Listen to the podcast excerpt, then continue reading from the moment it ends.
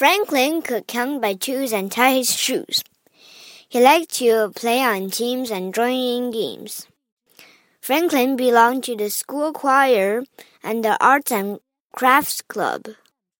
He liked belonging, and that's why Franklin decided to start his own club.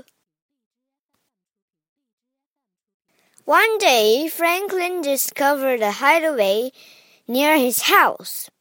It was the perfect place for a club. We can have a secret password and a secret handshake, Franklin told Bear. And secret snacks? asked Bear hopefully. With secret ingredients, Franklin laughed. The hideaway was very snug. It was too small for a big club. Said Franklin. Snail and Rabbit will fit. Let's ask them to join. Together, Snail, Rabbit, Franklin, and Bear fixed up the clubhouse. They called themselves the Secret Club.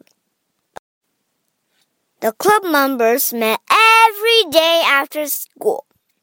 They ate blueberry muffins and made tin can telephones.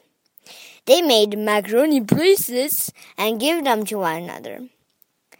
Franklin was so busy doing secret things with the other club members that he almost forgot about the rest of his friends.